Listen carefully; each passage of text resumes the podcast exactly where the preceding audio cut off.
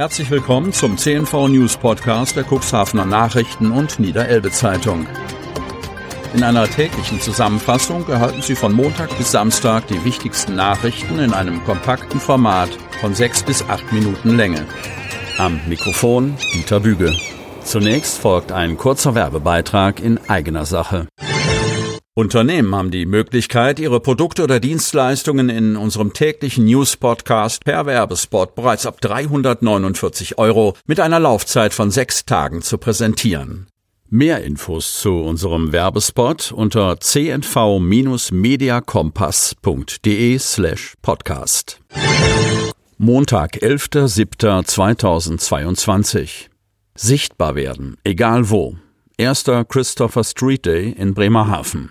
Warum LGBT Pride in Cuxhaven auf sich warten lässt. Von Lisa Stoike. Cuxhaven. Am Wochenende wurde es bunt in Bremerhaven. Beim ersten Christopher Street Day, CSD der Hafenstadt, gingen Menschen am vergangenen Sonnabend auf die Straße, um ein Zeichen für mehr Akzeptanz zu setzen. In Cuxhaven hingegen ist der Wunsch nach einem solchen Event zwar da, an der Umsetzung hapert es aber noch. Der demografische Wandel ist ein Problem, sagt Christian Schrettenbrunner. Er leitet zwei Selbsthilfegruppen des Paritätischen Cuxhaven, um Menschen mit Transidentität und deren Angehörige zu unterstützen. Der Altersdurchschnitt in Cuxhaven sei hoch. Die Menschen vor Ort für ein LGBT-Event wie den Christopher Street Day zu begeistern, dürfte schwer werden, obwohl die hiesige Szene nicht klein sei, meint Schrettenbrunner. Das Kürzel LGBT aus dem Englischen steht für lesbisch, schwul, bisexuell und transsexuell. Dennoch sieht Schrettenbrunner zukünftig durch den Tourismus und die wirtschaftliche Entwicklung Potenzial. Auch die Stadt Cuxhaven zeigt sich optimistisch. Grundsätzlich steht die Stadt Cuxhaven einer entsprechenden Parade offen gegenüber, sagt Pressesprecher Marcel Kolbenstädter. Je nach Umfang und Art müsse die Veranstaltung oder Demonstration angemeldet und mit zuständigen Behörden abgestimmt werden. Das sei üblich. Kolbenstädter fährt fort. Schaue ich nach Bremerhaven, ist zu erkennen, dass dort Vereine oder Privatpersonen einen solchen Tag planen und ausrichten. Das sei bislang in der Stadt Cuxhaven nicht der Fall. Hier fehlen vor allem Erfahrungswerte in der hiesigen Szene. Schrettenbrunner könne sich deshalb zunächst einen Eventstand repräsentativ für die Selbsthilfegruppen auf einem Christopher Street Day, zum Beispiel in Bremerhaven, vorstellen. Weiterhin wolle er sich hinsichtlich der Umsetzung und Finanzierung einer Parade mit den Initiatoren aus Bremerhaven kurzschließen. Ich finde es wichtig, dass wir sichtbar werden, egal in welcher Größe oder welcher Stadt gesehen werden. Genau das sei auch die Intention der in den 70er Jahren in New York entstandenen Bewegung. Damals richtete sich der erste Protest gegen die Verfolgung von Homosexuellen. Heute ist der CSD eine Party, bei der Anderssein und dessen Akzeptanz gefeiert werden. In Cuxhaven und den umliegenden Gemeinden ist letzteres noch nicht überall angekommen. Ein aus dem Landkreis stammendes Mitglied der Selbsthilfegruppe Transidentität Ich bin nicht falsch des paritätischen Cuxhaven erzählt, ich musste mit meiner Familie umziehen, weil ich gemobbt wurde.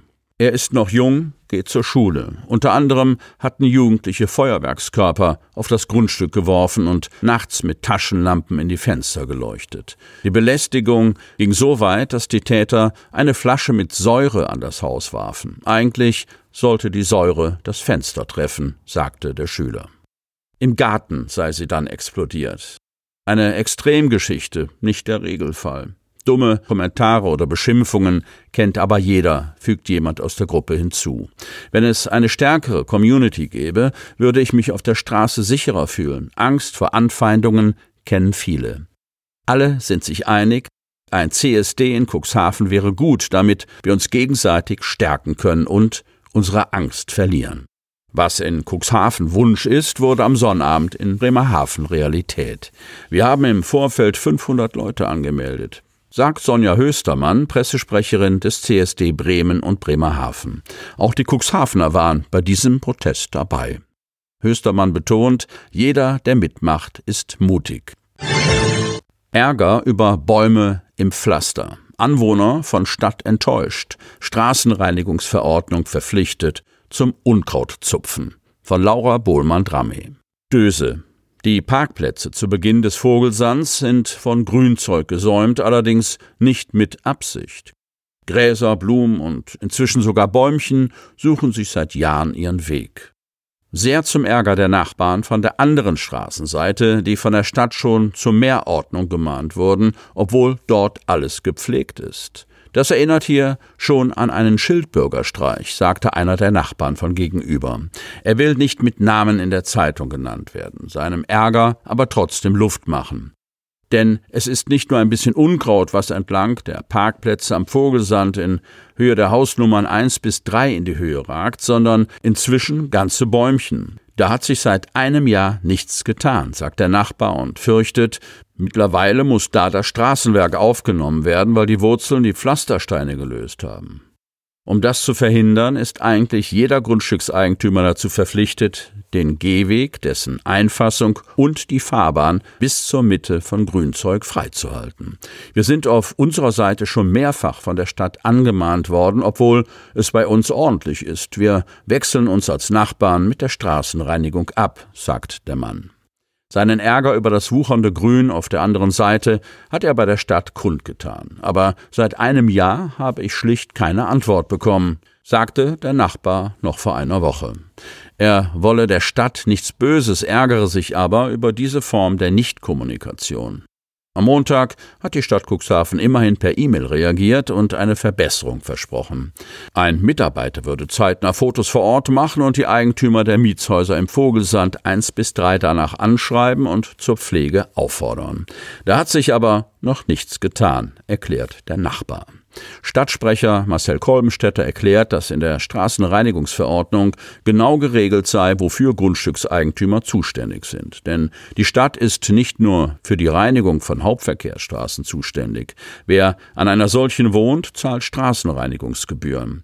Grundstückseigentümer anderer Straßen sind hingegen verpflichtet, die Straßen selbst zu reinigen.